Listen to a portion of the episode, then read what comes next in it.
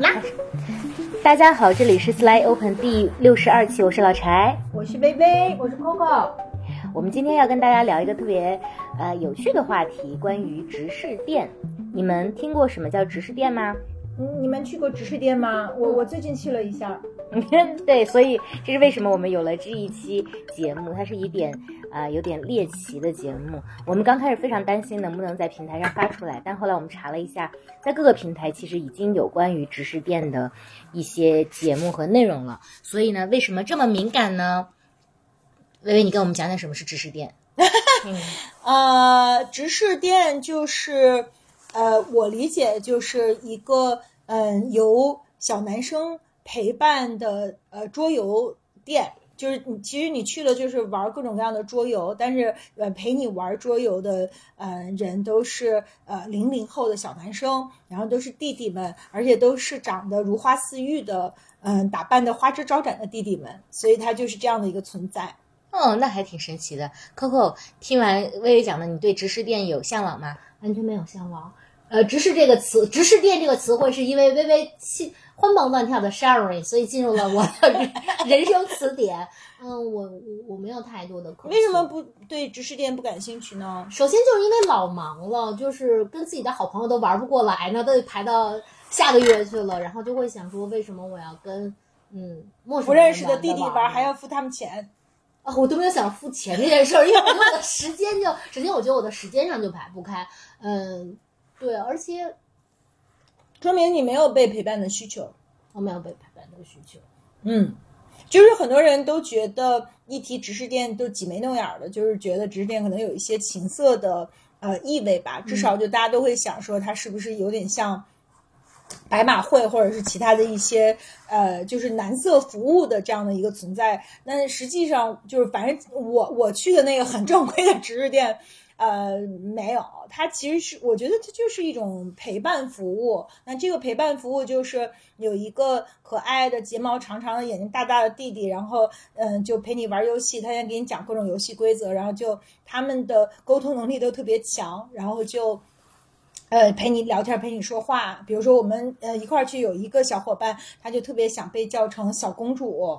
然后，当然我们其他人都觉得是什么鬼，特别难以下咽。但是他自己特别开心，所以就是弟弟就管他叫小公主，叫出来毫无违和感，也没什么压力。然后大家就说说笑笑的，就挺开心的。其实他是，据说有很多他们很多回头客，就是去那边，嗯。就是怎么说呢？就是一种一种长，就是长经常的陪伴吧。而且据说在这个城市里面，很多人都觉得自己要想凑齐一桌桌游特别难，就没有人跟他们玩呃桌游。还有好多大学生也去，就是说因为这样的话就玩的特别好，就是有一帮有颜值的小孩还能够嗯玩的特别的呃开心，气氛又特别活跃，可以有这样的一种。嗯，玩耍的陪伴，哎嗯，还有陪聊天儿。当然，我去了以后，基本上就把这个事儿搞成了田野调查，脑子里想着我一定要回播客里给大家讲讲。那请这个听众们众筹一下这次微微这直视店的话费。对对对，也没人给我报销。对，不过其实还嗯好吧，嗯一个小时。大他的收费是一个小时大概两百块钱，嗯，但是我们三个特别好，呃，大手笔，一人嗯请了一个执事，所以是三个人嘛。然后，但是其实他的消费也不算便宜，是因为就是玩桌游这事儿吧，它特别花时间，你随随便便一玩就三个小时，所以我觉得很少说去去执事店就一个小时就出来的，是一个小时一个人两百是吗？对，哦。那所以我们那天也花了三千多块钱哦，那挺贵的。对，所以也不是所有姐都都能常去的，还是挺贵的。那酒水什么的要单独？没有酒水，它是不 serve 酒精的，然后他就给你一些小食，就那种，呃，反正我是不会碰的那种，嗯，就是膨化食品。然后会有，呃，我就要点热水，但是它也有一些碳酸饮料，我也不喝，我就就要两杯热水。所以它是。第一，它它其实是有非常严格的规定，比如说你不能够去呃碰直视有身体的接触，除了玩德国心脏病的时候，大家都要摁铃儿，嗯那这个时候你可能会碰到他的手，那其他的时候就是全就是全程你是不可能去接触到直视的身体的。然后哦它这个屋里有很多很多无死角的这个摄像头是去监控的，啊然后还有就是说呃就是它不 serve 酒精。哦，那微微的朋友为什么要去呢？嗯，我觉得他好像说是受杨笠的启发，说前一段杨笠那个因为去了直视店，就被呃呃网友嗯，反正就是在网上又丽姐不一一向都是一话题人物嘛，嗯。就是因为去直视店被拍下来嘛，啊就说她在直视店里抽烟，然后还那个她那直视店好像特高级，就是说一个陪伴啊三千多块钱，然后就说丽姐一个人一请了一堆，然后陪她，我不知道真的假的啊，完全没有呃做做 research 看有没有事实依据，然后他就大受启发，觉得老好玩了。然后他因为是呃嗯单身嘛，他也很需要陪伴，而且而且他很喜欢弟弟，他很喜欢啊跟弟弟玩。嗯、我们还跟小执事们聊，他们就说自己。呃，首先他觉得这根本就不是个事儿，就是一个勤工俭学的方式。那我们小的时候勤工俭学就是去当导游啊，当家教啊，那他们就是当执事，呃，当执事又轻松又能玩儿，还有姐姐嗯、照顾，然后还能那个嗯，就是也没那么辛苦，就觉得这个工作老好了。嗯，还有就是他们都特别喜欢姐姐，就是他们都说自己从来都没有跟妹妹谈过恋爱，他们说姐姐多香了，所以他们的所有的恋爱对象都是姐姐。这是一种话术呢，还是说他们真心这么觉得？嗯，我觉得应该不是话术，因为没什么必要，因为后来大家就是聊天玩嘛，瞎聊天儿，然后嗯，他又我又是陌生人，他没有必要去想，而而且又不是说。我还就是，反正我觉得他他好像没有什么必要去去这样说，是为了让我开心。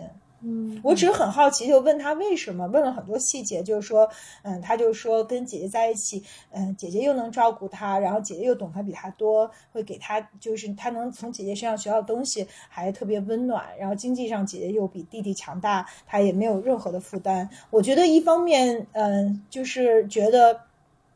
现在小朋友就是在一个亲密关系里，他非常知道自己要什么，他不想把这个关系搞得特别的沉重，就似乎你你要为这个关系负上特别多的责任。另一方面，他们又特别希望享受一个关系带来的好处，在这样的一个呃就是期待里面，就是姐姐的确是比妹妹更好的一个存在的选择吧。嗯，那柴你会去吗？知识店？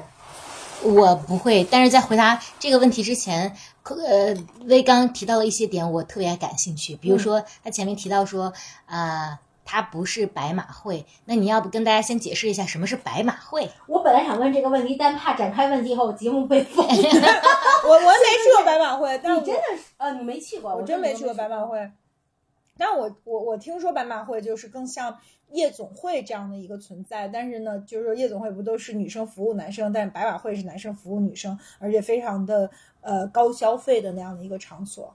嗯，我好像还在什么嗯社会新闻上看到过，比如说某通缉犯，其实最终他是在白马会做这个呃呃服务人员的时候被发现的，等等。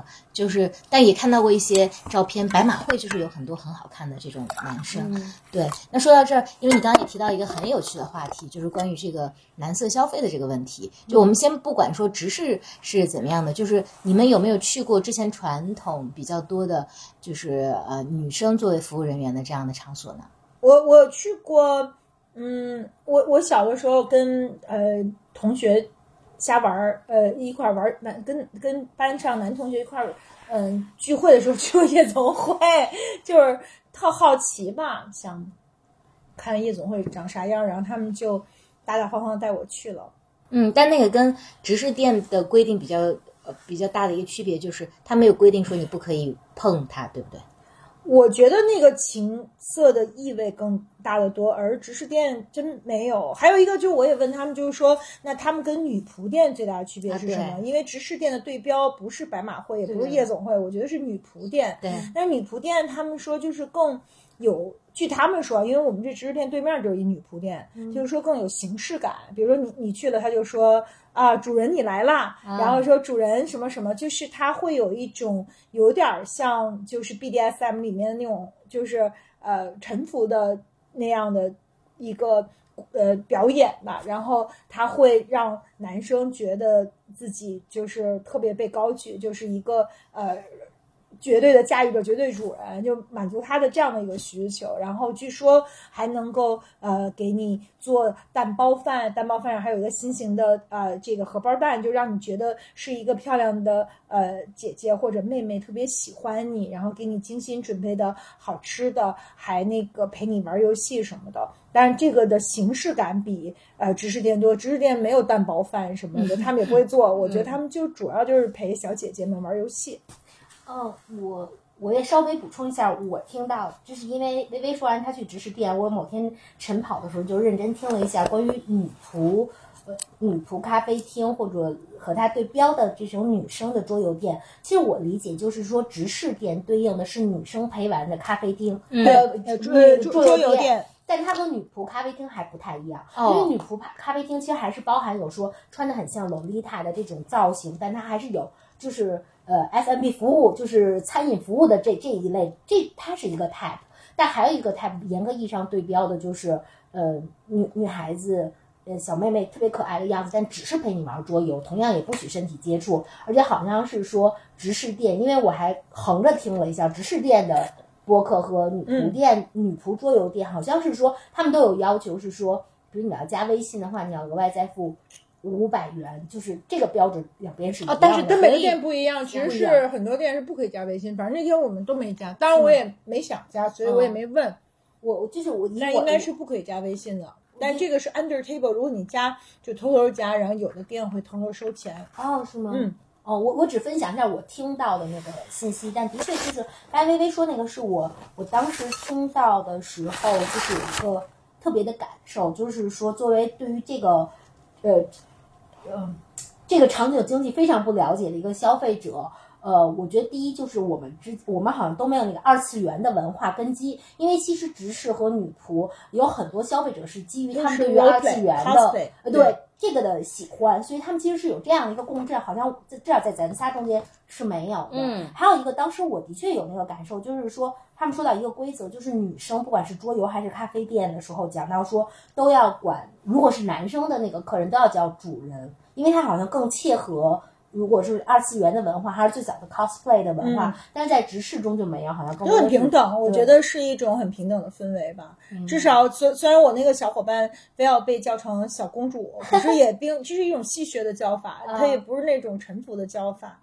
呃，另外，其实我去过日本的那个女仆咖啡，其实女仆咖啡跟女仆桌游是两个概念，因为女仆咖啡是你自己打扮成女仆，它是你自己玩 cosplay。对，就是他会有好多衣服，你挑衣服，然后你自己打扮成女仆，然后各种拍照什么的。就是他也那那个，就最早在秋叶原特别多这样的女仆咖啡店，但是它其实不是有一个女仆打扮的女生来陪你玩儿，它是你自己把自己给打扮了以后，然后就跟自己的好朋友就是一种角色扮演嘛，就也也我也体会过，我还有那照片呢，回头给你找找，有点难以想，就是穿一个。嗯，女仆那种衣服系一个围裙，脑袋上顶一大蝴蝶结，可雷了，特可爱。因为是你穿，所以确实有点难以想象。人家小时候也挺萝莉的，不要这样好不好？嗯，可以可以。对，所以说回直视店，Coco 你会去吗？哎，刚才我也讲我不会嘛，其实我真的是主要考虑没有时间啊。对。而且吧，刚才我突然想到另外一个相，就是有些相关的场景，就是因为来来和大家分享为什么我不太会去直视店，因为我会，比如我在我我我每周有两次健身，和我的和我的教练健身，然后我的教练就跟我讲说，我是特别清奇和少见的一款学员，因为我来了就是认真健身，从不逼逼，从头做到力竭。教练的茧子以及教练胸口的茧子，对，而且就是因为我我我我是。我发现说，我我去健身那个地方是一个只有女生去健身的 studio，然后呢，我就会发现有很多女生在健身的时候就一直在那儿撒娇，说，哦，我做不动了，嗯、就就一直在撒娇，然后我就真的其实觉得很 annoying，因为我有点觉得说，哎，这不是你 commit 的时间来这里健身吗？那你就好好健身就好了，大你不要摩节上 你不要老讲话，他就一直在那撒娇，可能六十分钟里有得二十分钟都在拉扯和撒娇。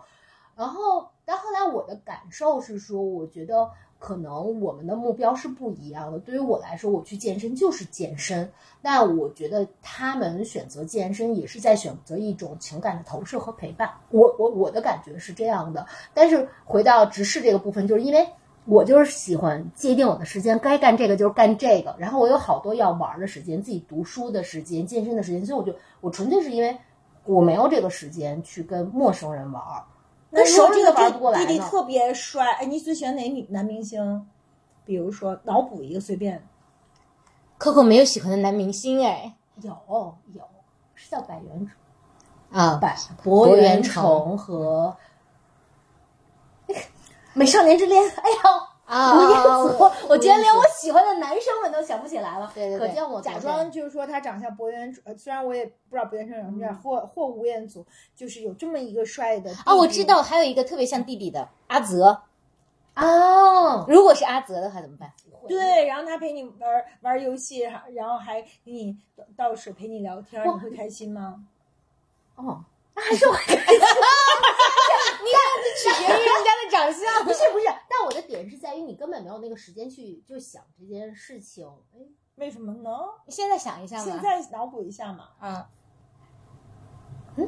，Coco 陷入了两难的选择，认 真的，我现在想说，被动摇了。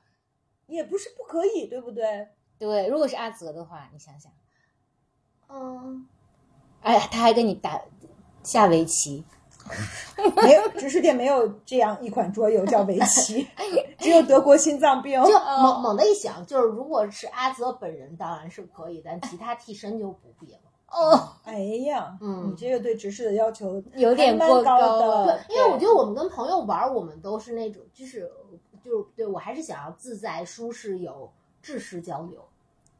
但是我跟朋友可以知识交流，你跟弟弟不需要知识交流。我不需。要跟，就我已经呃我我已经被消耗，我有我我我我跟自个儿玩儿，我跟贝尔玩儿，贝尔已经消耗了我单纯的快对，乐。关键你在家里陪贝尔玩桌游，还要花钱去对对对跟弟弟玩桌游，突然不知道为什么。我没有，我我觉得的确就是，嗯，就因为他没在我的那个呃选择和排序中，所以我觉得说实话，要不是我闺蜜请客，让我自己去直视店花三千块钱，我肯定也不去。可是因为闺蜜请客，我觉得挺好奇的。嗯然后，嗯，其实也挺开心的。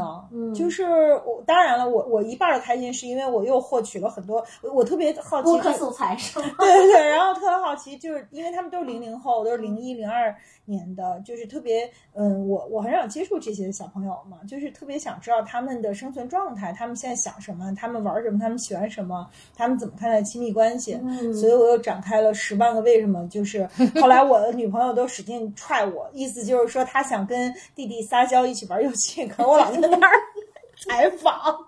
特别 招人嫌弃对对，但是真的挺好玩的。然后其中还有一个特有意思的点是，他这三个男生里面有一个是一个小女生，啊，她是一 T，、但是呢，看了就跟那小男生长得也没什么差别，也穿着那种直视的衣服，嗯就是小西装、小领带那种。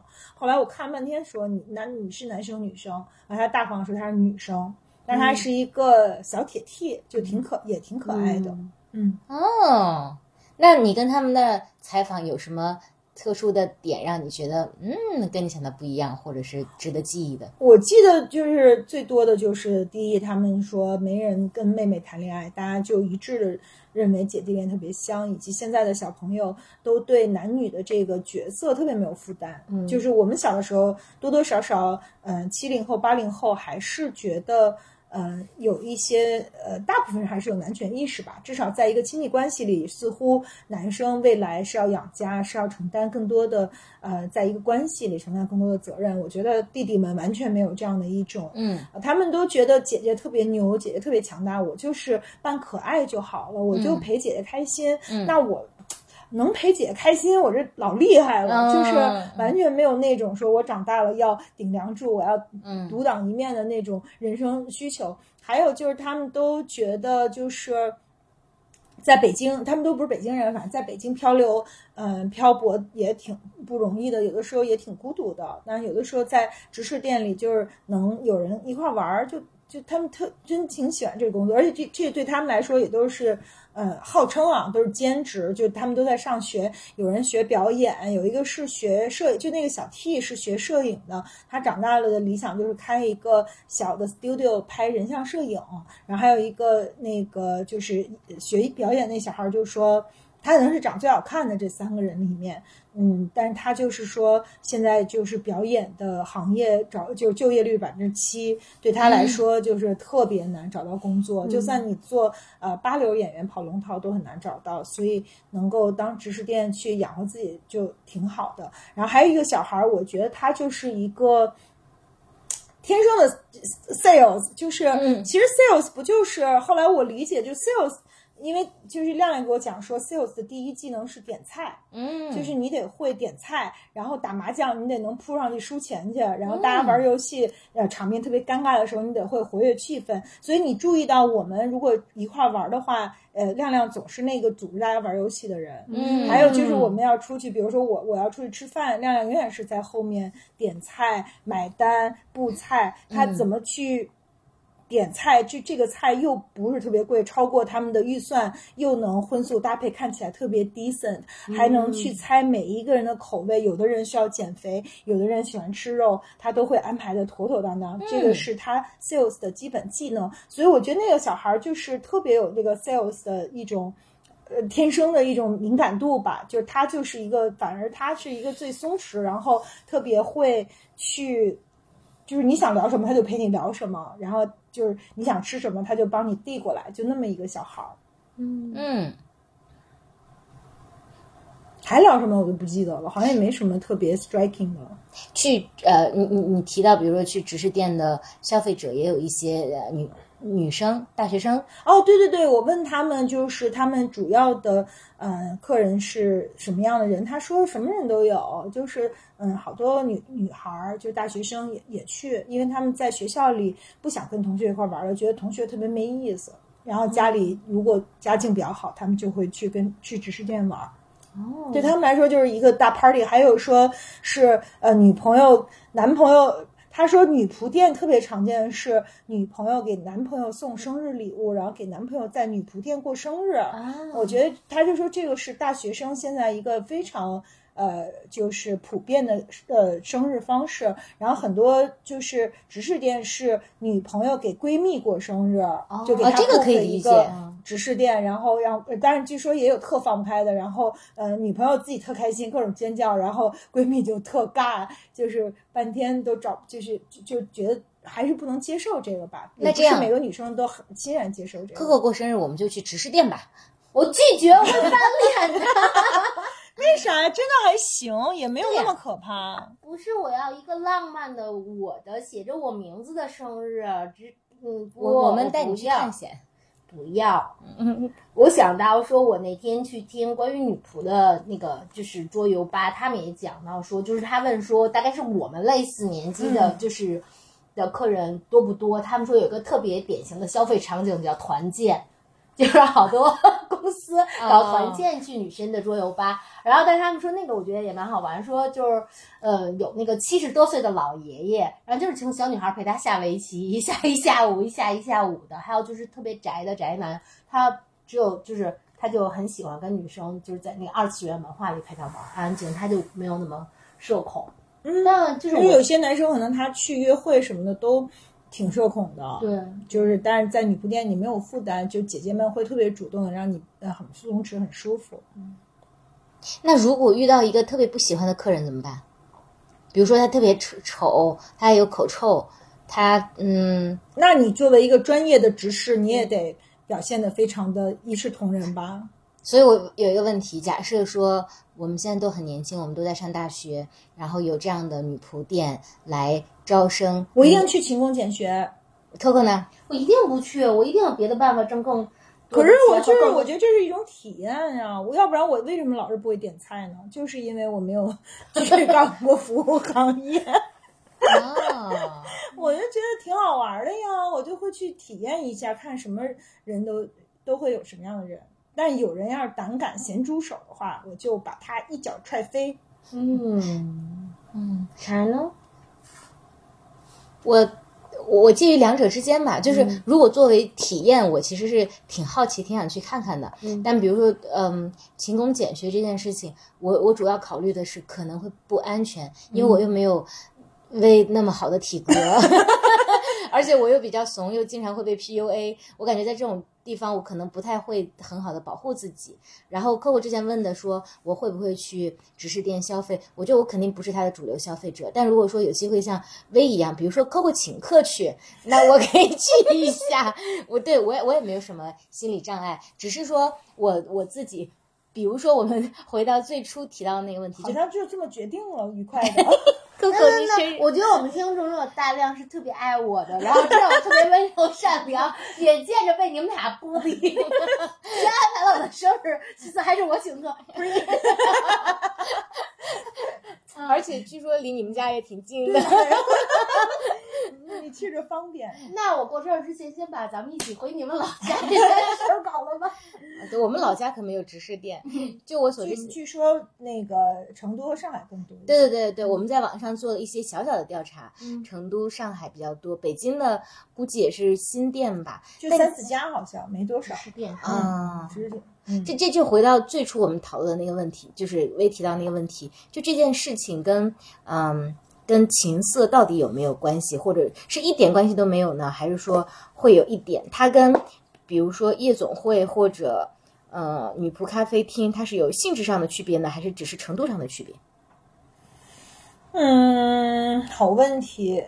鉴于我对情色工业没有那么了解啊，我想到的，我特别粗浅的想到的就是说，比如说，那如果你看古代，就是它其实是两种这个情色的呃呃服务的嗯场所嘛，一种是妓院，就八大胡同；一种是青楼。嗯但是所谓的青楼，它更它是一种更高级的情色服务，它提供的是呃给这个谈恋爱的需求，嗯就是呃文人骚客什么富家子弟都跑青楼去谈恋爱。那对于青楼女子来讲，琴棋书画这是最起码的，她会受过非常这个严格的训练，就像艺妓有点差不多吧，也是这样一类的，就是他会。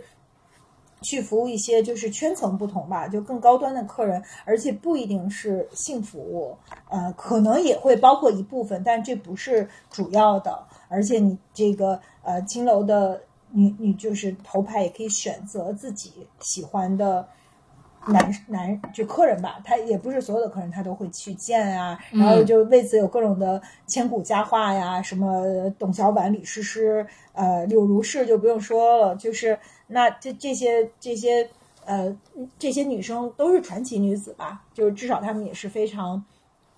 都是一些大才女，就是那这个算不算呃情色？那剩下就比较惨的那个，可能比如说妓院就是比较底层啊，然后他们接待的客人和他们的生活状况就会呃差差很多了。那就是我能理解的是这样。如果是反过来，就我能想到的，呃，比如说，我觉得像京剧的这个呃花旦，那个时候不是都是男生嘛，嗯就是比如说梅兰芳，那那你说梅兰芳梅党的这个巨大的 base 和就是当年的巨大的能量，包括甚至在革命的时候都发挥了巨大的作用。那这些人他多多少少都是梅兰芳的那会儿最大的 KOL，和对粉丝 就是叫什么那个铁粉儿，嗯啊、就是不就是这样嘛？那嗯但是他也并不是情色的一些东西，或者说它也是一种蓝色消费，但它就是在那个时代特定的背景下的一种好像形式很很很高级的蓝色消费。嗯那现在这个只是它嗯算不算蓝色消费，以及什么是蓝色消费，我也我也不不知道。但其实你提到一个很有趣的立场不同，就即便是呃，你刚刚讲到美党，讲到那个年代，就是以戏曲为背景的这个男色消费，它的消费者还是男性。所以它是父权社会下的一个产物。但只是现在一个比较革命性的突破是，它现在由女性作为消费者可能去做这件事情。对，所以我觉得这可能是一个话题。这是社会进步的标标志吧？对对对对对对，所以这是话题一。那话题二是说，嗯，因为我们所受的教育就是从小我们要靠自己的艰苦奋斗，呃，这个革命理想，然后去顶天立地，然后不 不可以，比咱俩感觉年代还靠前。到底是我是七零后还是你是七零后？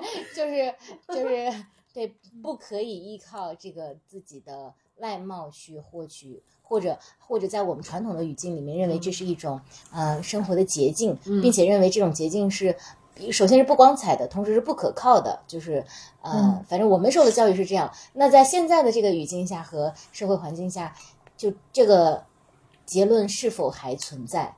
就是比如说，大家怎么看待你刚刚提到的啊、小男生们？大家觉得，哎，这也是一种很好的、很好的赚钱的方式，对轻松愉快的赚钱方式。或对颜值的对付，但是他也确实是是颜值的对付，因为嗯，他面试的时候主要看两个嘛，一个就是他就说，其实当时老板面试的时候主要看社交能力和你跟人沟通的能力，但是那肯定先老板肯定先筛过一遍了，就是你长得不好看，你可能相貌不行，老板就不会给你面试了，所以对就是相貌加沟通和社交能力。对，所以他提供的产品其实一是他的时间，就陪伴的这个时间；二其实是他的，你不能说他的外外貌不在其中占有一很大比重的，对吧？然后第三就是他的情绪价值嘛，这些其实都有。所以怎么看待这件事情呢？我我其实也没有结论，就就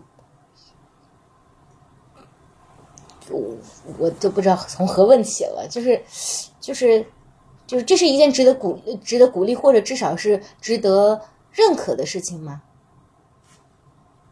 刚才你拆了三个维度，第一个是陪伴，也就是我们情感需求，嗯我们刚才其实讲了。然后第二个其实在讲的是说，如果我们去在讲颜值对付和就是 either 从他们的角度是呃颜值对付价值，或者我们为我们消费消费颜颜值这个可以吗？这是第二个。嗯第三个是啥？情绪价值嘛。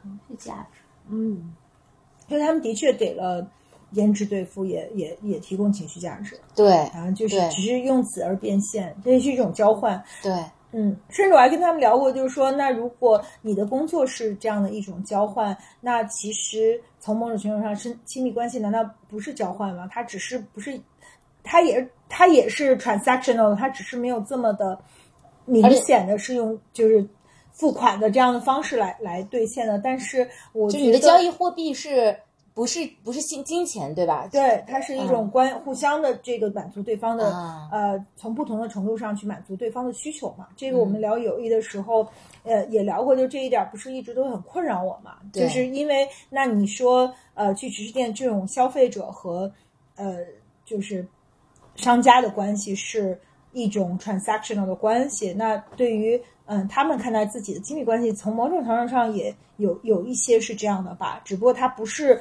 赤裸裸的金钱交易，它是一种彼此需求的满足。好像我自己感觉，就好像我不知道这是不是一种呃狭隘的看法，就我觉得七零后。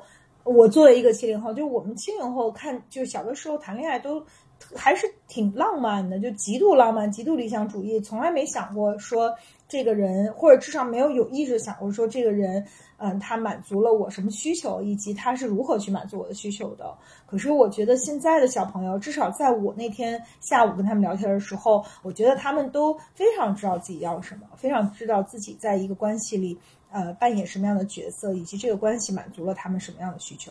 嗯，但有没有可能是说，其呃，其实浪漫也是满足了你情感的需求，只是它没有那么世俗化。嗯，它当然也是一个需求，只是说你不是，至少或者说你不是那么 conscious。就是我觉得小的时候，至少我谈恋爱的时候，我是特别那样的就是那种特别极度浪漫，然后嗯，就是完全不是一个对你讲过说那个故事，对，我觉得就是就不是说一一万只兔子在发电嘛，就是他他完全不是说我在想这个人他是不是拖住了我的情绪？他是不是跟我一起呃探讨文学？嗯，拖住了我对文学的需求？就我从来没有想过这些事儿，你就单纯的喜欢一个人，喜欢就是一种感觉嘛。嗯，我看现在小朋友，我倒觉得说他们只是可能就比我们更理性，因为我觉得我他呃我们我们我们标的我们的感情更多的是情感驱动或感受驱动的，但他们可能有的人标的的是感受驱动，有的是功能性的驱动。我我看的只是他们因为信息更多，就是他们有更好的清晰的划分，但是并不是实用不实用的这个部分。嗯我我的感受是，就是比我们可能理性一些吧。那你觉得用颜值兑现，就是用颜值来消费，或者说换取资源，这个有问题吗？嗯，其实我觉得没有问题。原因是因为我觉得，无论是在你刚才描述的这个场景之下，还是我们日常生活之中，其实我觉得，无论是有意识、无意识上，其实一个人的状态或颜值是会有客观的加持和加分的。那我们再往前探一步，如果颜值是 OK 的话，那用身体呢？假设说颜值是可以用于交易的，那身体其实在我的范畴里面，颜值和身体是类似的事情，只不过是程度的多少而已。那为什么身体是不其可以的都是性张力的不是。我刚才首先的重点是在于颜值，颜，我认为颜值是有价值的。嗯其实，第一，我认为它有价值；第二，我认为客观去讲，颜值除了极少部分人纯靠天生，其实它有很多后天的努力，无论是嗯颜颜颜的颜值或者身材的颜值，那人家也是投资了时间、金钱去去去塑造出来的。嗯那么它本身是有，我觉得它本身是有价值的，而且它其实，在我们呃在相人和人际的相处呃的过程中，其实是有加持感的。那我觉得。我我这是我的第一个 point，第二个 point，如果我们去讲说颜值可不可以消费，或者简单的去讲说我们是这种呃金钱交付和金钱收取的部分，但我是说它是有价值的。但是如果在这个过程中，比如咱们去讲这个陪伴经济中有一个维度叫做颜值，在为这个颜值买单，如果它是在一个合理的和在一个合理和合法的状况下，这没有问题啊。那至于换到身体的这个部分，不能抽离公序良俗，因为我们如果去讲公序良俗，说身体交易是不合法的，那哎，再问我再的是什么呢？我再把你放到另外一个墙角，从公序良俗的角度看，比如说同样是我们讲比较传统的，比比如说夜总会里面，就是出台的小姐和不出台的小姐是不出台的小姐是可以被允许的吗？我觉得这个 base 在你是不是在一个自由的选择，大部分情况下可能他们不一不是自由的选择，这个意味着不一定是说，嗯，就是店里会，呃，就是强迫他们去，而是说他们需要挣这个钱，或者他们的欲望也好，或者家里有什么原因也好，就是他需要挣这个钱，但这个是不是他自由选择？是不是有一种情色的？呃，或者说他就愿意做情色，也就是因为他喜欢干这个，他一一干这个就特别特别高兴。就像你看过《全裸监督》吗？没有，《全裸监督》就是前一段 Netflix 日本拍的一个片子，就讲日本七十年代就是呃呃 porno industry 大大蓬勃发展的时候的那个当时的呃这个 porno 呃电影的一个。呃，最牛逼的导演，最著名的一个导演，他的事儿，然后他还有一个呃女女主角，就是 V 女主角，然后那个女生就是嗯，是一个大大户人家的一个呃独生女，但是她就是喜欢干这个，她一干这个就特嗨，然后她自己有各种性幻想，她就是喜欢这个，天生就是啊，对，也有一些人热爱这样的一个对，对她有性瘾，或者说这个事情让她觉得是一种无与伦比的极致的体验，所以她后来就他俩就合伙拍了好多好多特别。创有创造性的这个情色片嘛，就是其实讲这个故事还有两季，嗯，那就是那他就是一自由的选择，明白就是他完全不需要靠这个去生活，但是他就是觉得干这事儿特别来劲，嗯，哦，这个这个所以它是好多的维度在里面。是的，是一个特别复杂的社会问题。嗯我之所以但这个，但是等会儿，我想回到就是柴，你刚才给我就推到进一步推我的逻辑，在于你已经跳，你其实已经在逻辑上冲破了一个框架，就是我觉得刚才在讲呃夜总会出台和不出台的小姐，我觉得她都已经不在公序良俗的的概念之内了，所以我就是觉得。突破了这个逻辑，再去做这个探讨意义不特别大。不好意思，就是每次认真的讨论的时候，我觉得那个边界要把它划清。没没太懂为什么不在公序良俗的范围因为内。夜总会，我就以我的理解，夜总会的这个 business 它不在公序良俗之内，所以在这个框架之下，你告诉我说它已经在公序良俗之外，你问我说那这里面的呃 scenario 呃角色 A 和角色 B 的区别，但在我的逻辑中，在我我在讨论的就是公序公序良俗之内的，因为我其实没太懂你的公序良俗是指什么夜总会并不具备合法性啊。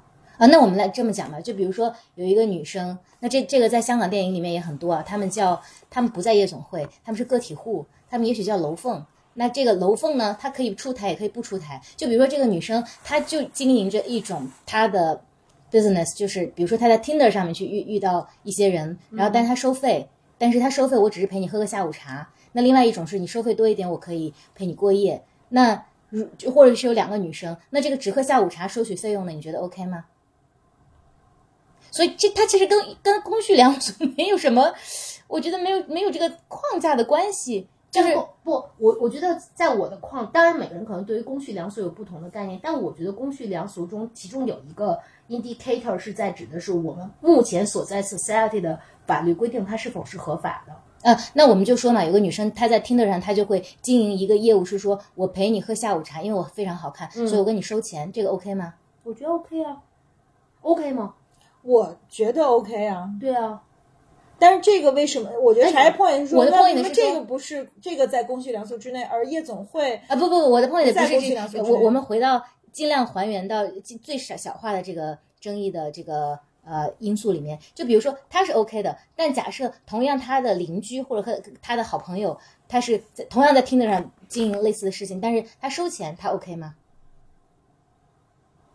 啊，不，他他就是他睡觉收钱，OK 吗？我我我其实但是柴就是我我首先我我因为我觉得这个其实稍微有点擦边，是在于说，首先我，嗯因为我想说，我我的确不知道我们就是我们的环境下对于卖淫是怎么去界定的，嗯，因为而且我不知道在我们的环境下听点合法不合法，就是我就是我明白了，所以你的点那个公序良俗的点是法律规定，对不对？就是我我觉得第一，我们先把我们先把法律规，就我我希望我们讨论的东西不在法律框架之外去讨论这件事儿。啊第二，我觉得法律除了这个 layer 之外，我们仍有公序良俗。举个例子，一个人孝顺不孝顺，他可能法律并不规定，但是这个人就弃母弃于不照顾，然后自己花天酒地，我觉得这就叫违反公序良俗。所以我我稍微有点觉得，就是当你给我设定了很多场景的时候，其实它已经突破了我对于这件事情的界定，就讨论起来其实意义不是特别大。那或者这样呢？不是不是我我们这个国家，它是在欧洲的某国，然后这这这个国家是，呃，允许呃这个卖淫的，呃，那那他 OK 吗？咱俩讨论的是什么？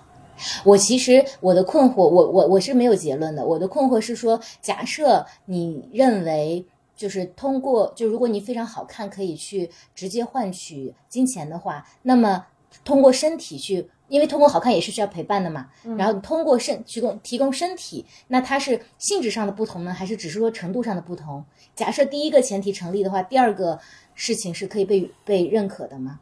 就是从颜从出售颜值到出售身体。嗯。嗯。我还是回到这个，我我首先我不是一个高举公序良俗的人啊，我本来就很在这个方面可能有点叛逆，就对我来说，我一切回到自由。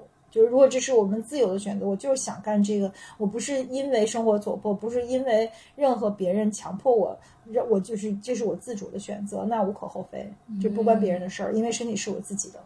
但是往往在大部分的情况下不是这样的。嗯，是，就就因为这个事情，我是完全没有结论的。我我我有时候也会会挺迷茫。就比如说，为什么大家可以允许执事店和女仆店的存在，但是夜总会就是一个非常严格的呃。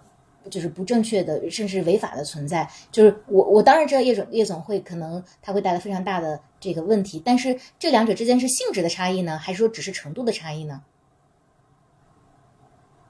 但是我我就是我觉得稍微有点抽象的去讲，我觉得有些事情程度的差异就会导向性质上的差异。那谁来决定那个程度什么时候是六十分呢？我我我我回回答一下，我我查了一下，就是说这个就是在法律上卖淫嫖娼为什么违法？呃，就是说，嗯当然了，它最简单粗暴的就是说，是因为他违反了治安处罚法，所以它违法。但是这个法律后面的 debate 是什么？就像美国最高法院，它不是每一个新的判决，它都是好多法官来写他自己的这个呃，就是 proposition 嘛，他就是说。嗯，因为首先就是这个很难保护呃妇女和儿童的权益，就是这个会造成巨大的 human trafficking。如果嫖嫖娼违法，呃，如果卖淫嫖娼不违法，就有很多女性会被被迫卖到这样的场所去进行性交易。嗯其实它是为了保护，在这个程度上是为了保护女性嗯才会做的呃决定。因为如果派卖卖淫嫖娼是完全建立在一个自由的。就他就不会违法嘛。如果这个世世界就无比平等，大家都自由，那你可能是不违法。但是这个世界首先它不平等，然后嗯男女之间就不平等，社会阶层也不平等。那有一些人他在这个方面就没有自由，他可能被 force 去做这样的事情。哦，对，是说你一旦把它商品化，你就会变成你就是商品，这里面就会有就没有买卖就没有什么没有，伤害，对对对，对啊，强迫卖淫罪、组织卖淫罪、引引诱幼女，什么什么各种各样的犯罪都会有，所以他才认为卖淫嫖娼嗯呃非法，是因为嗯这样会嗯有道理有道理这个妇女儿童的权益。这个有有说服力。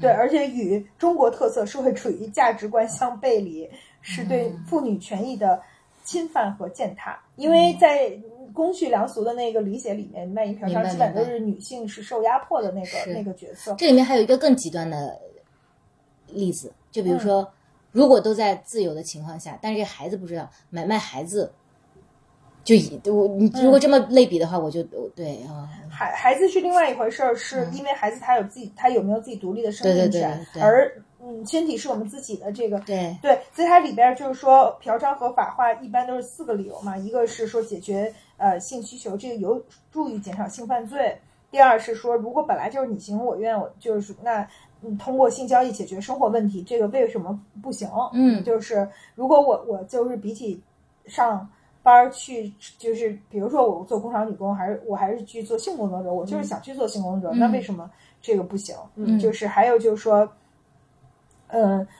很多国家就其他国家允许这个性交易合法化，为什么中国不行？嗯就它其实这个是有在法律上是有很多 debate 的，嗯嗯但挺有意思的，因为我们可能就 take it for granted，从来没有想过，就是说，嗯。呃，卖淫嫖娼违法到底是基于什么样的一个嗯。理性的一个 rationale，它后面的真正的这个逻辑是什么？嗯。刚才你说到就是那个执事店，其实面试的时候他会考量说执事的就是应变能力啊，那当然颜值可能是一个潜在的就是考察能力。我记得我当时听那个女仆店的时候是说，女仆店其实是有一个呃主要的标准，就是说如果女生年纪比较大了。其实就不会去考虑让他们来当服务生，然后我觉得这是一个，就当时我听到这一点的时候，我觉得这是一个非常有意思的的的的标准。其实他看到的就是说，可能大家期待的女仆，无论是桌游或者咖啡厅的这个女孩子，她还是那种白幼。我的理解就有点那种白幼嘛，因为他们还有人专门说，虽然也有人喜欢御姐范儿，但整体来说都喜欢可爱的女生。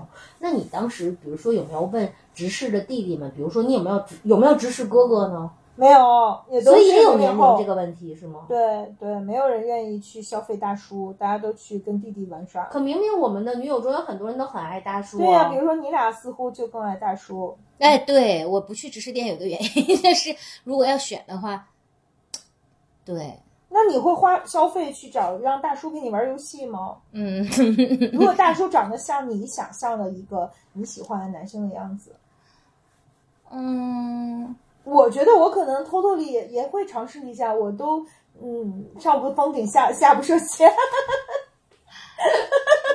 你太可怕了，什么记得有一首歌叫什么什么在什么五百年，向上天再借五百年就，不要自我设限嘛，你就是好奇嘛，你不要把它想的那么严重，这是一个这不严，啊。不是它不严如重，但就是像那个呃帅，我的一时脑子里也没有什么帅哥大叔陪我玩儿游戏，我觉得我也挺高兴，跟深夜食堂似的那种，嗯我觉得我也挺高兴，那是一种很开心的陪伴。再说了，陪伴的时候，谁愿意找一个嗯油腻秃顶歪瓜裂枣男陪伴呀？那都是看着顺眼才行。这有什么？这是人类天生的爱美之心，人皆有之。为什么你们会觉得喜欢？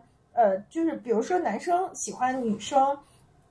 高举她的相貌，似乎大家都能够接受，但是女生高举对于男生相貌的需求，似乎这个就显得特别浅薄。大家都要高举精神需求。没有没有没有，我我我我我是完全没有分别心的，只是只是个体差异，就每个人的呃口味不同。就比如说，那我我的确认识的女友当中有对男性的，比如说大家就排序嘛，就比如说一个男男生他的几项标准里面你排序，那有人就的确会把颜值排到比较靠前一或二，我觉得这个没问题，只是说在我自己的排序里面这一项就。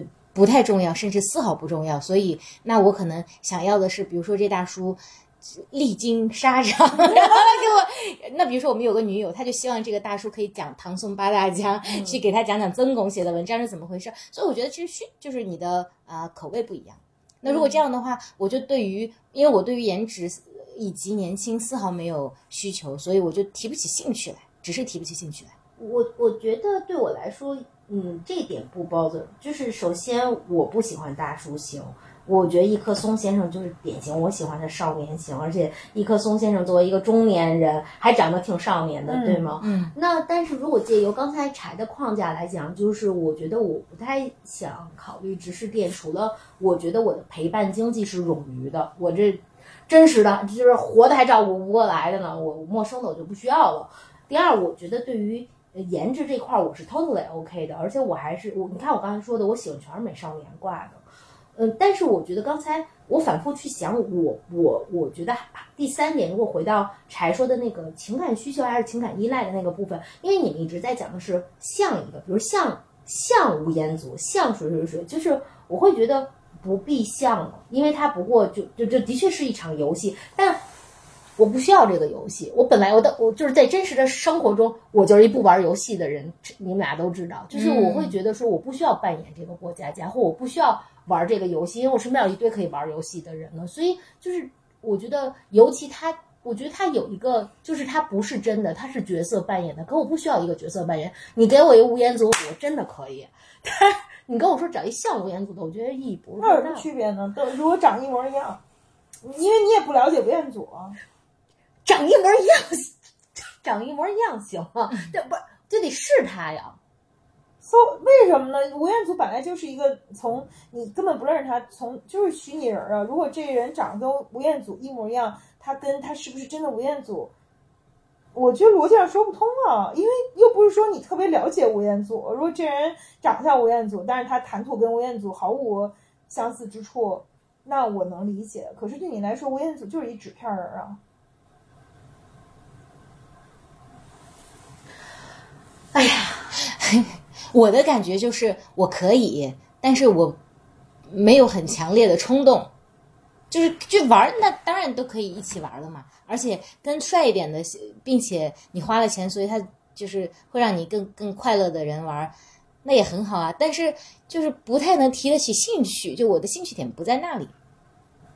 首先桌游我也没什么兴趣，还有帅哥我也没什么兴趣。对，以及如果你就是严格，哎呀，对，如果他不是那个吴彦祖，他呃失去了他真正那个 identity，就是一模一样的，那对我来说还是假的。就是他又回到了第三个我的那个诉求，就是情感诉求中我要的是那一个，而不是说你虚拟出来的一模一样的这一个。那我在我心里你就是一个 fake 的，那他要是比吴彦祖还帅呢？那不就不是，我要的就是那一个，就是因为其实他除了他是吴彦祖，他还有那个颜，他有当年我看《美少年之恋》之恋的时候我的那些情感投射，所以我觉得不是，就是除了这张脸，我是需要他的那个 identity，所以他要那个真，我觉得呃一场呃过家家式的游戏的过场对我来说是没有意义的。嗯，就是你觉得吴彦祖代表很多东西，他代表当年的青春记忆啊，对，他代表就是跟就是你跟他就是比如说你看他的电影或怎么样，就代表很多这些东西，对我需要的是说仅，仅是他的长相。对，那薇，你还会产生复购吗？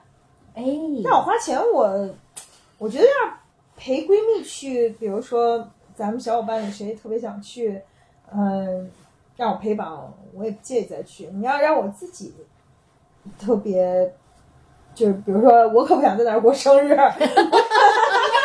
你个坏人！那定了，就 Coco 生日必须在那儿过。哎，你这么坏，你想过你也要过生日的吗？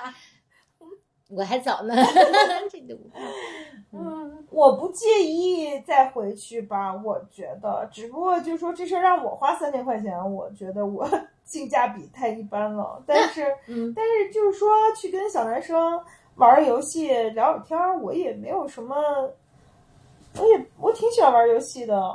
那如果让你觉得去女生陪你的也 OK，对不对？呃，你说女仆店，嗯有人请我去女仆店，我也想去啊，我就特好奇嘛，那看看是啥样儿。对，所以你的动机可能跟啊，那也有可能就是主要的消费者也都是这动机，我我搞不清我是在消费男色，我还是在消费好好奇奇心，对对。嗯，而且其实如果就是说一个，就如果两个比对，其实反而我自己选择我会更想去女生的那一个，因为我会觉得更自在。就是我就是弟弟们也就是可以让你很自在。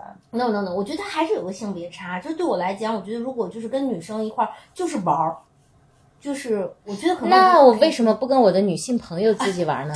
但我只想比较一下直视和女仆之间的区别。不，我就觉得跟弟弟玩儿跟和跟，在我看来，跟弟弟玩儿跟和跟妹妹玩那差别老大了，还是跟弟弟玩更高兴。我觉得和妹妹玩更高兴。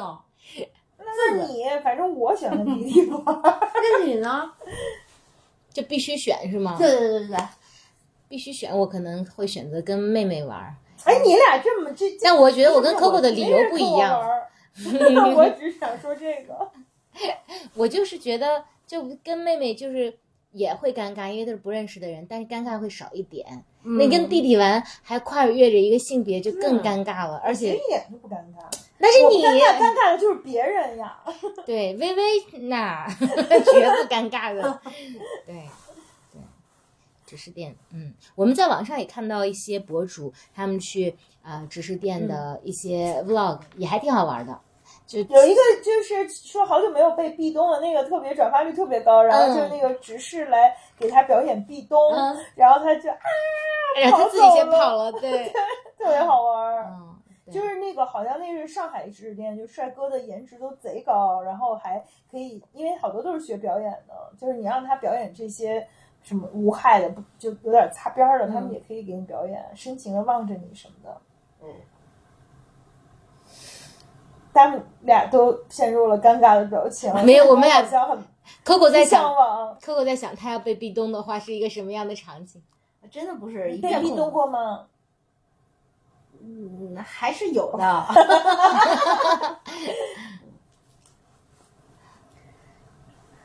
我都不记得了，可能上学的时候才有吧。后来他该你壁咚别人了吧？我我也没有这样吧。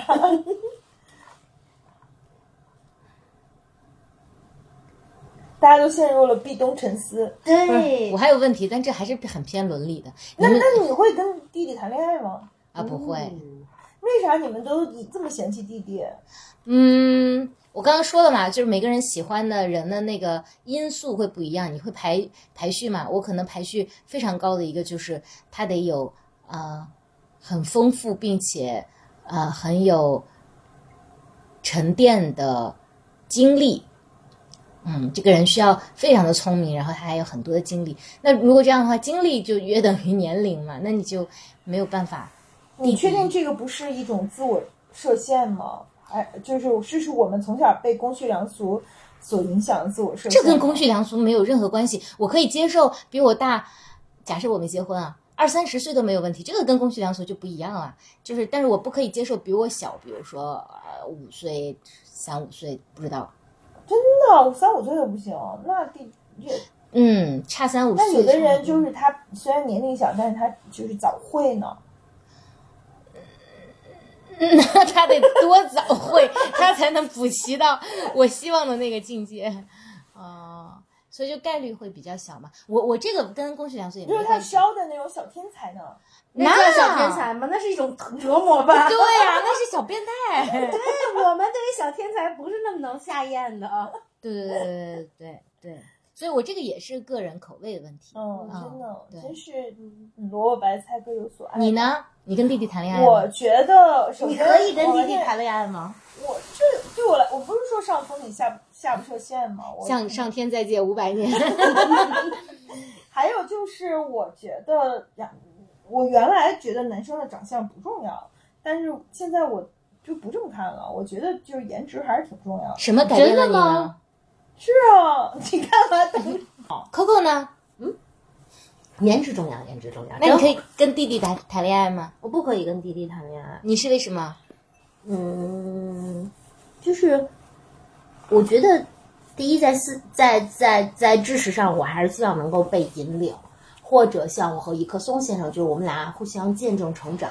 我觉得这两个 scenario 我都 OK，但是生活上我需要被照顾，就是我需要，就是要有娇哒哒、软趴趴的部分。那我觉得要是弟弟还不够我照顾他的，呢我不可以。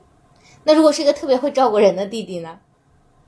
然后又长得好看，智识智识呢？那有这样的弟弟吗？没有又有智识，又又特别会么照顾人找我呀还长得好看，还是弟弟，然后死乞白赖对我们至死不渝，这个相当于没有 偶像剧，这是韩国偶像剧，给脑残看的。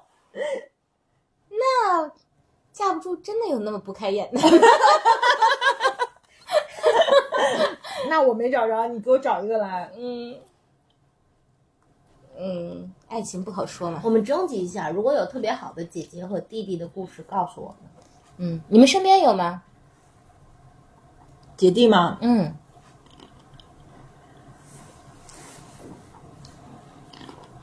我自己算吗？亮亮呢？比你跟你一样大吗？嗯嗯，不算，他比我小几个月。那你说的哪段啊？有有有事的。就是我觉得你就是，如果我们说的是一个正式的亲密关系，还是说我们对于嗯比自己小男生产生情感，这个不一样吧？你想说哪段都行。我觉得我都说了，我我觉得就是我不知道年龄在这个里面有什么作用，嗯因为我也我也喜欢过比我大很多岁的男生，我也喜欢过比我小很多岁的男生，嗯。但是他就在我眼里，他就是一个独特的生命的存在，嗯。其实我也没他，反而人家可能挺介意我多大的，但是对我来说，就是年龄都不是问题。嗯。我想他要是跟我一样大，我也会喜欢他。嗯。他要是比我再小十五岁，嗯。好脑不了，那是不是犯罪啊？他要是再比他就是还还要再小，我可能也会喜欢他。就是我不觉得在这样的一种情感里面，年龄我我反而觉得就是特别不幸吧。如果我们没有那么大年龄的差距，说不定还挺适合在一起的。可能年龄反而是一个很、是一个阻碍。嗯，我想起一对姐弟恋，马克龙，哦，Macron 那个他老婆比他大十好多岁呢。对，是他老师嘛。对，哎，Charles 对，新国王，新晋国王。也是。嗯嗯嗯以及我想到了我我们身边一对非典型的姐弟恋嘛。那我们的女友其实和我年龄相仿，然后她的交往对象其实比我们小十几岁嘛，但他们俩也很贴地。然后我的那个女友其实，嗯，职场之外，你感觉她就卸下了所有的铠甲。我记得有一天晚上我们一起吃完饭，他们两个人就愉快的骑上了小牛电动车，消失在北京的夜色之中。当时我觉得也无比的浪漫。就是那我的那个女友，为了他那段感情，就是其实她告诉我说，其实她是道别了所有的那种中产泡环光环，但她就一头扎进了飞行。嗯，扎进了真实的生活。但是我也觉得特别的浪漫，因为我记得那天晚上我们吃饭，我送了他一幅画叫《女王们》，然后我就问他说：“那那个画你怎么拿回家呀？画很大，架着那个画，然后骑着小就是小牛电动车就走，但也就是觉得是一种虽然好像和我四十多岁的人生，我常态女友的生活状态不太一样，但你也觉得很幸福和浪漫。对，也是另外一种自由。那我们说回我们刚刚在说什么来着？说弟弟姐弟恋，为什么你们都不喜欢弟弟，以及我觉得还有一个原因是，嗯，我从小到大，因为我本来就是集体里面比较小的那个，如果我要再找一个弟弟的话，就感觉特别违和，所以我就一直对比我年长的，尤其是异性，是有一些，嗯，有一些期待的吧。所以我我一直以来交的男朋友都是大哥范儿的，嗯，我就但我觉得人会变哎，我小时候也喜欢比我大的男生，因为他们就懂得更多，有可能，好玩儿。我嗯看不上自己同班的男生，觉得他们就跟我一样大就没意思嘛。嗯，有可能会变，但我现在就变了，嗯我就觉得弟弟有就也挺也有很很有意思的人呀，但你能接受两千后的弟弟吗？那不能接受，那我我我接受不了。而且跟他们也确实没得聊，要不是因为去直视店，主要是还能多问点问题，好在博客里面讲，嗯。确实没得聊。嗯，那就差太多了，那而且差二十多岁也太太夸张了。那不过又不是杨振宁和翁翁帆，嗯，反正我觉得颜值还是有颜值的诱惑和、嗯和和吸引力的。就是如果完全去否认，从任何一个性别来讲，完全去否认颜值的吸引力和性吸引力，嗯，似乎也在我看来不是特别的自然。嗯，就是嗯只不过颜值带来的性吸引力它不足够，它不是全部。就还是排序嘛。就嗯比如说，我我记得之前那个题里面都包括什么，我忘记了，但我就是排最后的。但排最后并不代表我不在意他呀，嗯就是他只是排在不是那么重要的位置。但是如果其他四项的得分一样，可是一个人很帅，一个人不帅，那我肯定还是希望找那个帅的呀。我觉得直视店对于我们来说是一个我们对出对冲孤独场景的一种方式和解决方案。那这个可能是一个从嗯陪伴经济最显性的一个场景。那就像我前面讲到的，就是我在健身房的一些观察，无论是说我会发现健身房有的有的，我如果我我都甚至叫阿姨的会员，她真的会早早的一个小时就在等着我的教练来健身。到我去讲的那个撒娇小姐姐和撒娇小妹妹，我觉得某种程度上我看到的是说，呃，我身边的一些人可能选择的是一些偏隐性的方式，去选择了一种陪伴，去对冲自己的孤独。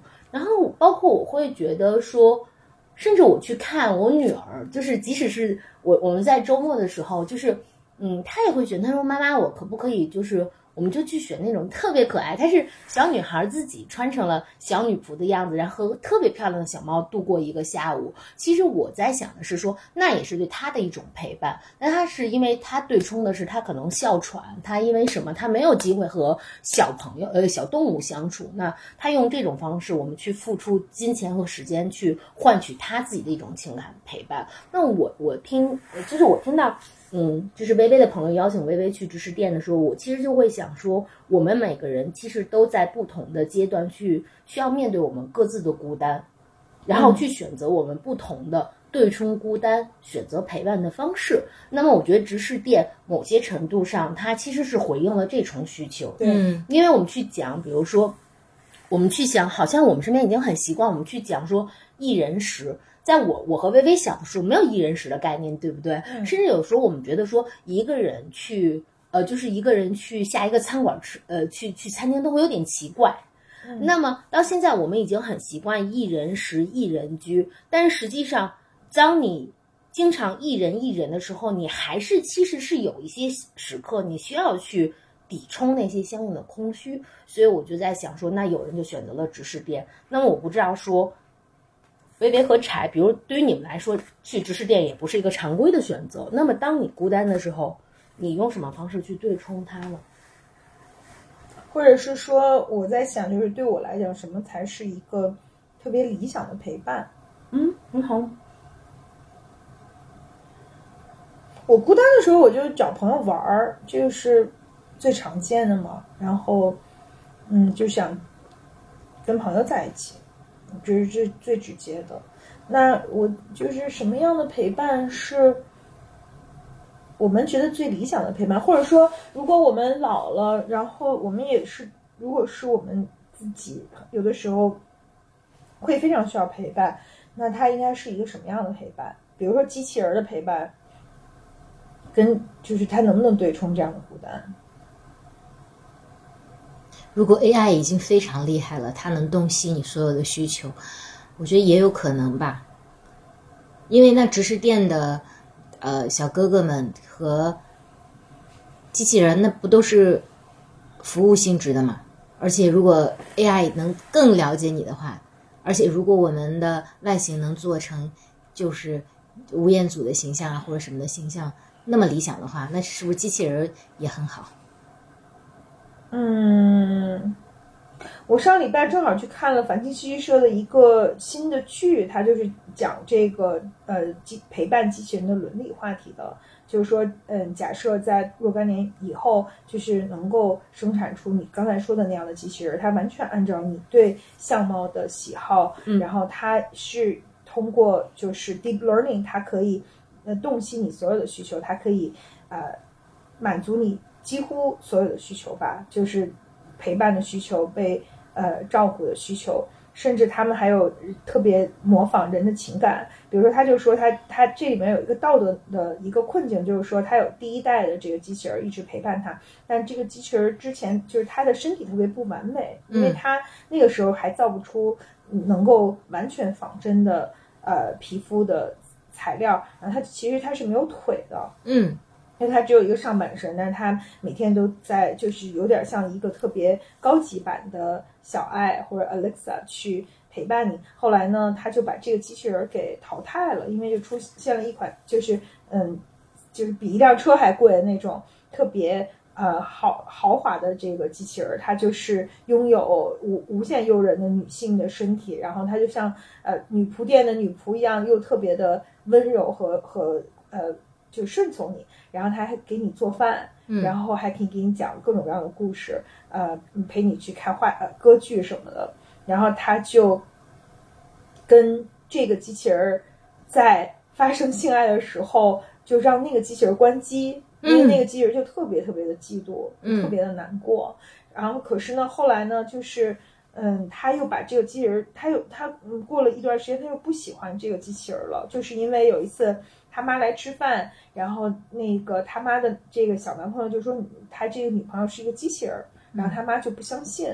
后来那个就是他妈就老问他说：“你从哪儿来的呀？你们家人是谁呀？你爸是谁呀？什么的？”然后这机器人就回答的所有的问题都特别像是机器人儿。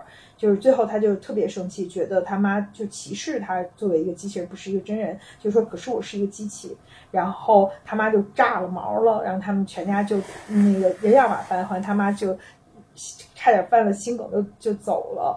然后这个女生就特别的难过。后来这男生就生气了，就说：“你怎么能在我妈面前自曝你是机器人呢？这个不符合我当时购买的这个协议。嗯，既然你这个东西破坏了我们的协议，我就要把你退货。”后来就给那公司打电话，反正一通客服就没人理他。后来他就实在没辙，就把这个机器人给送给他，就是二手转给他哥们儿了。就是说，如果你是一个真人的伴侣，无论你们俩是不是。什么样的一种亲密关系，你也 不能二手转给朋友。对，他就是来，就是，而且这个机器人已经被训练成具有人类的情感了，所以特别有意思。它整个这个过程去讲未来机器陪伴机器人造成的各种各样可能的一些伦理困境吧。嗯，就还挺有意思的。不过这个有点不像我们刚才想说的话题。我觉得刚才想说的话题还挺值得去思考的，就是我们。按理说，一个最简单的回答就是说，我们理想中的陪伴是尽可能的去满足我们的需求的陪伴，我们的最主要的核心需求的。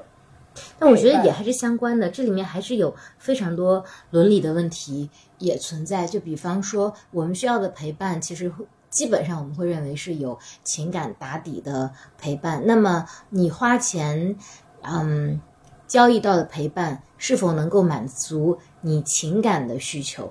对我，我其实也，我那天还跟小执事们讨论了这个话题。我还特别坦白说，就是说，那虽然你们提供的服务是一种陪伴的服务，嗯就是可能姐姐们来了也特别开心。可是如果我知道这个服务是我花钱买来的，嗯并不是你甘心情愿的陪伴我，我要不给钱，你你麻利儿肯定不陪伴我。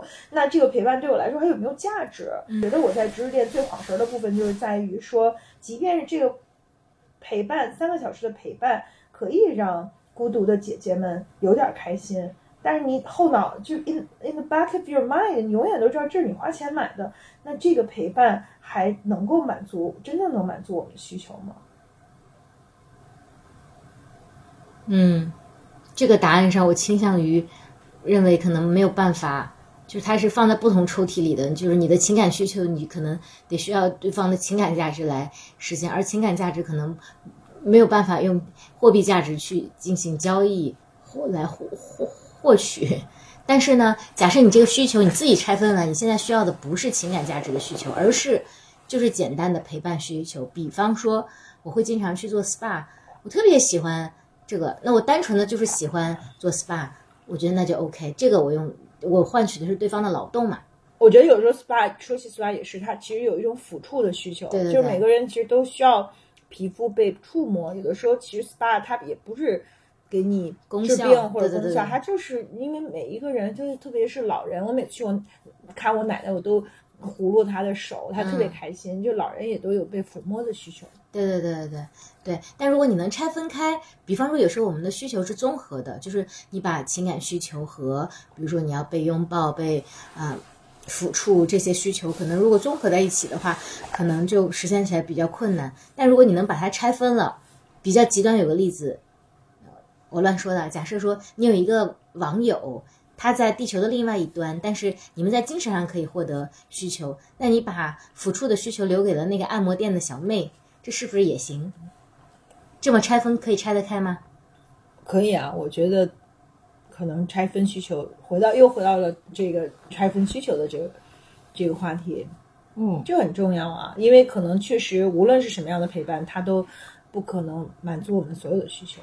嗯，但是我也想到一堆，就是男生会怎么想，比如说你要想要日出，你想要日出的那个话剧。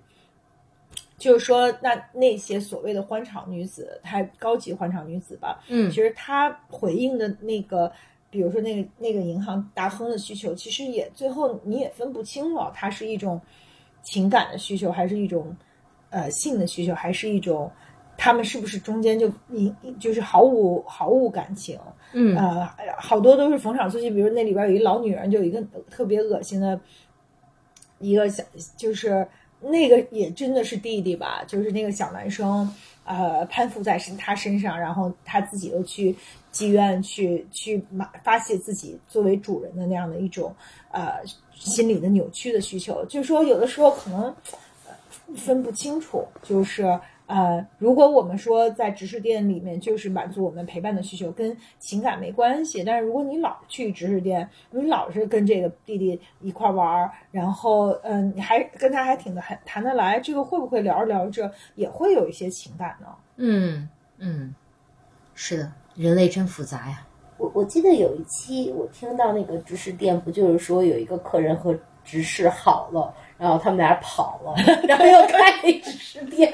对，对，那我我其实还有另外一个问题在想说，如果我们去讲说我们花费了，我我我们其实，在知识店消费后，希望获取的是呃，去去去对冲孤独，去寻求陪伴。那么我们觉得多少的孤独是健康的孤独呢？然后以及是，我觉得我有一个观察，我觉得那个观察就是，呃，至少在我们特别活跃的呃体力之光或者 family 中，其实有很多人是希望呃把所有的时空，就睁眼的时空整体都填的比较满的，就是其实不想面对那个孤独。那么对于每个人来讲，多少的孤独是健康的呢？以及就是，就对冲孤独的方式是。就是首先，他是都一定要有陪伴嘛。第二，他的陪伴对象一定都是人嘛，对吗？就是我我我，就你们俩怎么看呢？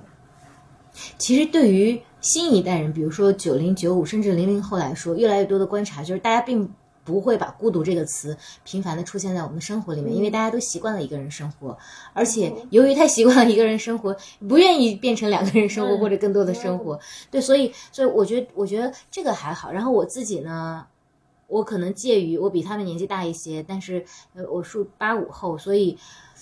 我也一个人，我我我跟我先生刚在一起的时候，他有一次说，他说他觉特别没有成就感，因为他觉得他在不在我都过得挺开心的。就是我觉得这个，这个可能是一方面，但是，嗯，但是他，但是人，我觉得多多少少可能都会有孤独，只是说他和独处也许并不同时出现。他的孤孤独有可能在，比如说他跟一堆人一起出出去唱歌或者怎么样，他仍然觉得。自己格格不入，我觉得这也也有可能是孤独啊，所以，嗯，但什么样的孤独是健康的？我觉得首先人要是特别能自洽与自己的相处的话，他就他就是健康的，无论多还是少。嗯嗯嗯，就是那就是从哲学的层面上来讲，就是人终极都是孤独的。嗯，就因为没有一个人会，实际上没有第二个人会，就是在所有的幽微的角落里全面的了解你了，然后。嗯，就是所以才有所谓的存在性孤独。嗯，就是当然存在性孤独和嗯独居以及就是寂寞，我觉得是两两件事儿。可能有的时候，嗯，人活着就挺孤独的，但是嗯，人寂寞的时候，你怎么样去？回应你的寂寞，你怎么想个办法去有一些陪伴呢？嗯，是不是？比如说现在大家都，您就是好多人都养一猫一狗，或者呃，宠物变成了一个特别普遍的，对，呃，更就非常非常普遍，就比我们小，我反正比我小的时候养宠物的人多得多了。是不是它也是一种陪伴经济？嗯，对，宠物毋庸置疑肯定是，嗯嗯，只不过有人可能更喜欢去直食店。玩桌游，有人就喜欢在家撸猫，嗯，这反正不能换过来，嗯，什么不能换过来？不能跟猫玩桌游，然后去撸直视。你倒是暴露了你的真心的想法，并没有，并没有，我只是觉得这样很搞笑。但是陪伴是我们要是。嗯，老了以后，如果不聊机器人儿，那我们，那我还是觉得最好的陪伴是朋友吧。对，这也就是好多人说，嗯，虽然社交媒体如此发达，大家还是鼓励走到线下，跟朋友面对面的交流，去吃个饭呀之类的。我觉得有时候是需要一个人气儿。就那个人气儿，就是你可能去直视店也好，就你就客户刚刚讲的，不是说有一个七十多岁的老爷爷，然后他去找啊小女生去玩桌游。我觉得有时候可能也跟情色没有太多的关系，他就是想有个人气儿吧。嗯，是，嗯，嗯。扣扣还有什么想？没有了，嗯。好吧，那今天就到这里吧。关于直视的话题，如果大家呃留能够留言，也讲讲你们呃会不会去直视店以及为什么，还有你们觉得姐弟恋相不相符？嗯，好，那就先这样喽，大家拜拜，晚安，拜拜。何